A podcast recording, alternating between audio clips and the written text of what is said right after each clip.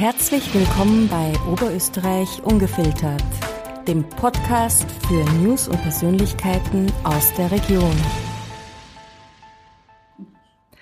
Heute darf ich eine bemerkenswerte Persönlichkeit aus der oberösterreichischen Politik willkommen heißen. Er ist unter anderem aber auch Landwirt und Weinkenner. Er begann seine politische Karriere als Obmann der Jungen Volkspartei und wurde 2002 zum Bürgermeister der Gemeinde Meckenhofen gewählt. Ein Amt, das auch schon sein Vater ausübte. Im Jahr 2010 wurde er von der Landesregierung als Landesrat für Landwirtschaft, Ernährung und Gemeinden bestellt. Seit 2021 ist er erster Präsident des Oberösterreichischen Landtags. Willkommen, Maximilian Higelsberger. Hallo. Herzlich willkommen. Maximilian Higelsberger, wie immer meine erste Frage gleich zu Beginn. Bleiben wir beim Sie oder gehen wir aufs Du über? Wir gehen aufs Du über. Perfekt, Dankeschön. Maximilian, wurde dir das Politikergehen sozusagen in die Wiege gelegt? Das kann schon sein, wenn man meine Schritte beobachtet, die ich gegangen bin, aber viel mehr ist es, glaube ich, wie über Politik zu Hause gesprochen wird. Das habe ich sehr intensiv miterleben dürfen. Einer der Gäste meines Vaters war der sozialdemokratische Vizepräsident des Bayerischen Landtages, wie ich jung war.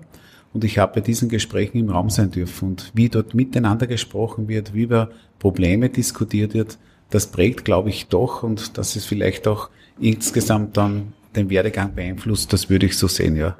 Also siehst du ihn praktisch auch ein bisschen als, als politisches Vorbild? Ganz eindeutig, ganz eindeutig. Ich habe mir mitgegeben, mein Vater, wie ich in die Politik dann eingestiegen bin, man muss Menschen mögen. Das ist die Grundvoraussetzung. Was hat dich sonst noch motiviert, abgesehen von diesen Gesprächen, in, diese, in die Politik einzusteigen? Es war eigentlich nicht das klassisch politische, mit dem ich in der Gemeinde begonnen habe. Natürlich jung als äh, Obmann der das schon. Aber ich habe mich sehr früh für bäuerliche Gemeinschaften eingesetzt. Wir sind eher kleinstrukturiert, waren damals auch kleinstrukturiert. Das heißt, hier ist es um das Gemeinschaftswerk gegangen, um in der Basis wirtschaftliche Größen zu erlangen, die auch dem Betrieb helfen oder unterstützend wirken. Und das war eigentlich so der Einstieg, wo andere Menschen, andere Leute, vor allem am Beginn auch Bauernjunge, auf mich aufmerksam geworden sind. Maximilian, hast du auch eine eigene politische Philosophie? Ganz eindeutig. Die eigene politische Philosophie lautet, man muss sich jeden Tag in den Spiegel schauen können. Weil alles das, was ich entscheide, was ich mit jemandem rede, das muss zwar nicht immer angenehm sein, das setzt ja Politik nicht voraus, aber man muss sich in den Spiegel schauen können. Man ist sich selber, man ist aber viel mehr noch dem Steuerzahler verpflichtet. Und das habe ich bereits intensiv als Bürgermeister gelebt. Ich sage immer, wenn man mit öffentlichem Geld arbeitet, dann muss man doppelt so genau sein als wir mit dem privaten. Du hast ja auch drei Söhne. Ist einer von den dreien eventuell auch äh, politikaffin und wird in deine Fußstapfen treten oder ist schon dabei äh, einzusteigen? Es ist wieder interessant und man kann fast sagen eine Parallele. Es gibt ja das Sprichwort, du brauchst deine Kinder nicht erziehen, die sehen dir einen ganzen Tag oder hören dir einen ganzen Tag zu. Das war nicht sichtbar, aber ja, es gibt von allen drei Tendenzen, dass sie grundsätzlich Politik interessiert, dass sie auch in der Politik zum Teil schon tätig sind, entweder in Organisationen, die befreundet sind oder auch in der jungen ÖVP. Das heißt, es ist keine Voraussetzung von uns gewesen als Eltern, dass ihren Weg müssen sie selber gehen und auch diesen Weg müssen sie selber beschreiten. Dein Neffe Florian ist ja auch mittlerweile schon äh, in der Politik angekommen. Aber der kommt aus ganz anderen Wegen. Der ist zwar auch aus Meckenhofen stammend, hat dann maturiert und hat in Linz studiert und eigentlich über das Studium ist er dann auch in die Politik gekommen und jetzt hat er einen guten Platz, glaube ich, bei uns in der Landespartei gefunden. Was macht man eigentlich als erster Präsident des Oberösterreichischen Landtags? Für diese Frage sage ich wirklich Danke. Ich glaube, das ist vielen nicht bewusst, dass man zwar eine sehr hervorgehobene Stellung hat, aber was das im Hintergrund bedeutet. Die Beschreibung lautet, dass man die Landtagssitzungen vorbereiten muss, die Tagesordnung, die Einladungen und natürlich auch die Landtagssitzungen führen. Der zweite Punkt ist, man ist Repräsentant für das Land Oberösterreich und das ist so eine Funktionsbeschreibung. Mein Credo lautet aber immer in der Politik, es hängt nicht mit der Funktion ab, die du begleitest, sondern was du daraus machst. Und ich versuche durch diese Überparteilichkeit, die ich ja genießen darf als Präsident, dem Land in vielfältiger Weise zu helfen. Ich mache zum Beispiel Studentenempfänge in Wien für österreichische Studenten auf einzelnen Universitäten. Warum? Weil wir sehen, dass natürlich Wien extrem anziehend ist als Studienort. Wir möchten aber, dass viele dann im Arbeitsleben wieder in Oberösterreich landen. Das ist eine Möglichkeit, die ich jetzt nutze. Und da gibt es viele Möglichkeiten, ob es die internationalen Kontakte sind. Alles das, was dem Land dient, in einer Form, die nicht besetzt war, das versuche ich jetzt zu besetzen. Du bist ja auch noch als Landwirt tätig. Bist du noch tätig? Ich meine, hast du die Zeit überhaupt noch äh, als Landwirt zu arbeiten? Ich war immer ein begeisterter Landwirt, das hat sich nicht verändert. Natürlich haben sich die Zeiten und die Möglichkeiten verändert. Jetzt sehe ich es viel mehr als Ausgleich, schon in der Zeit, wo ich in der Regierung war. Denn wenn man dann auf den eigenen Acker, auf dem eigenen Feld unterwegs ist, dann spürt man die Schule und diese Verbundenheit zur Schule und damit auch zur ländlichen Bevölkerung, die möchte ich nicht verlieren.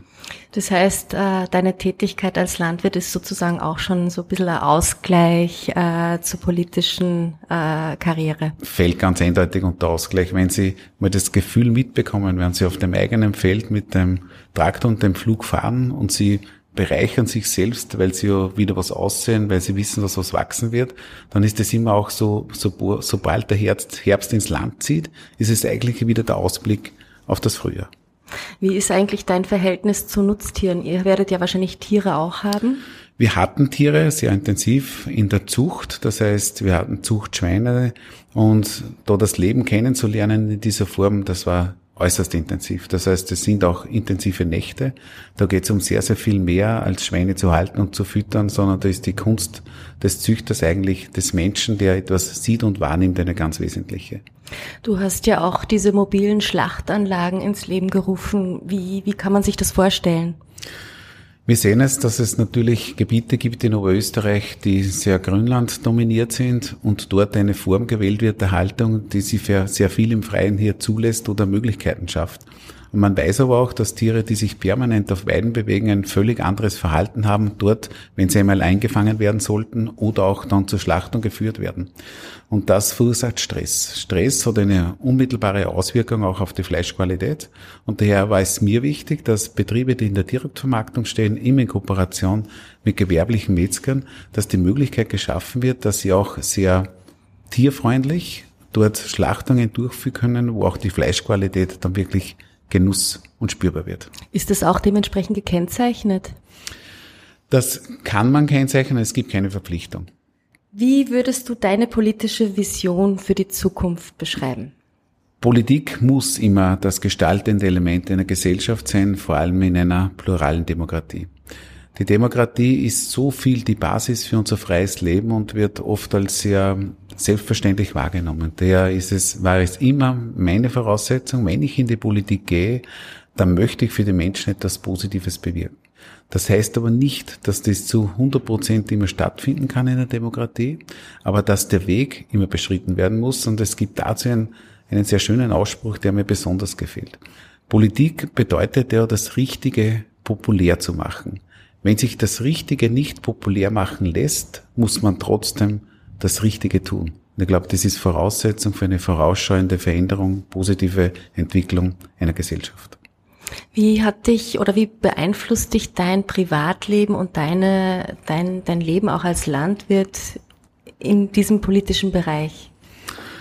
Nachdem ich ja aus einer Vollerwerbslandwirtschaft komme, das heißt ein Unternehmen geführt habe oder nach wie vor sehr stark mit meiner Frau gemeinsam führe, waren die wirtschaftlichen Grundlagen und die finanzielle Basis immer eine wesentliche. Das heißt, immer nur Geld auszugeben, das ich habe und nicht über die eigenen Verhältnisse zu leben, das habe ich beibehalten. Als ich Bürgermeister geworden bin, sind wir eine sehr schwache finanzielle Gemeinde gewesen. Wir haben gewusst, wir haben Möglichkeit durch den Autobahnanschluss, haben diese genützt, um auch Betriebe anzusiedeln. Das heißt, auch hier eine gewisse Stabilität, Stabilität für die Gemeindefinanzen hier zu garantieren. Das ist dann weitergegangen, auch wie ich in das Landesratsressort gekommen bin. Auch hier war es so, dass selten am Ende des Jahres noch Geld übrig war. Nach einigen Jahren ist es auch mir hier geglückt, dass Geld übrig ist, aber nicht deswegen, damit ich Geld habe, sondern dort, wo etwas Unvorhergesehenes in den Gemeinden eintritt, damit man rasch und unbürokratisch helfen kann. Und das hat dann auch zu einer Neuaufstellung der Gemeindefinanzen geführt. Gibt es äh, konkrete Projekte, die jetzt gerade in Planung sind, an denen du arbeitest? Ich bin jetzt in der Form natürlich zuständig für die Demokratie, die Weiterbildungsmöglichkeiten, auch den Anspruch, die Jugend hier zu begeistern. Das sind Projekte, die ich sehr, sehr liebe, weil sie eindeutig auch in die Zukunft weisen. Wir haben gesehen, auch mit den Strömungen in Europa, dass es wesentlich ist, dass man junge Menschen sehr früh zu demokratischen Prozessen hingeleitet. Das heißt, der Kompromiss ist das Wesen, dass man sie aus dem Blickwinkel heraus zu Europäern eindeutig begeistern kann. Ich sehe das als Grundvoraussetzung für unsere Friedensarchitektur auch in der Zukunft und dass wir mit Schulungsmöglichkeiten sowohl bei der Jugend als auch inzwischen auch bei den Pädagogen hier Fuß fassen können, weil es um eine Einbegleitung geht in eine freie Welt und dazu braucht es stabile Demokratien. Maximilian, ich darf dir jetzt ein paar persönliche Fragen noch stellen. Du hast ja vorhin kurz erwähnt, äh, der Ausgleich ist auch die, die landwirtschaftliche Arbeit. Ähm, wie findest du noch Entspannung aus dem beruflichen Alltag? Ich kann sagen, nachdem ich die Funktion gewechselt habe 2021, dass ich wieder etwas mehr Zeit für Sport habe und der der fehlt mir, wenn ich ihn nicht ausüben kann und jetzt sehe ich, dass das wieder möglich ist. Ich, ich laufe gerne. Ich habe letztes Jahr auch wieder zu Tennisspielen begonnen. Das habe ich vor 25 Jahren einmal gespielt. Also alles das, was Bewegung in der Natur ist, ob es Laufen, Wandern, Tennisspielen, Skifahren ist, auch Schwimmen, das liebe ich sehr. Das zweite ist, lesen. Ich bin auch ein Leser, das heißt sehr vielfältig auch in der Literatur, weil es mich persönlich begeistert und weil man, glaube ich, auch durch das Lesen sehr viel für sich an Entwicklungen feststellen kann. An welchem Buch liest du gerade? Jetzt lese ich gerade die letzte Biografie von Angela Merkel. Ich glaube, eine bemerkenswerte äh, Politikerin in Deutschland und da habe ich schon viele Biografien gelesen auch über Erich Honecker zum Beispiel, also sehr, sehr bunt, weil ich immer an den Personen, an den Menschen im, im Hintergrund interessiert bin. Könntest du die Zeit zurückdrehen? Würdest du den Weg wieder genauso gehen wie bisher? Diese Frage habe ich mir schon oft gestellt. Ich kann sie eindeutig mit Ja beantworten. Und das Ja kommt aus der Freude, mit Menschen äh, zu handeln, mit Menschen umzugehen, mit Menschen an Lösungen zu arbeiten. Also das ist eindeutig mein persönlicher Anspruch, das sehe ich in allen Funktionen, die ich wahrgenommen habe. Was sind deine drei wichtigsten Werte im Leben? Der wichtigste Wert ist einmal garantiert Familie.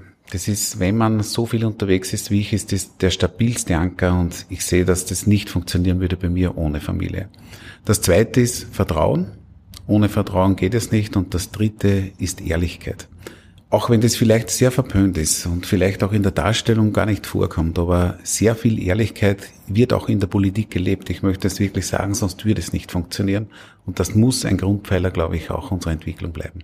Woran glaubst du? Ich glaube ganz eindeutig, dass jeder Mensch sehr viel mehr für sein persönliches Leben verantwortlich ist und Einfluss nehmen kann, als er glaubt. Ich habe oft schon den Begriff geprägt, die Grenzen entstehen oft im eigenen Kopf.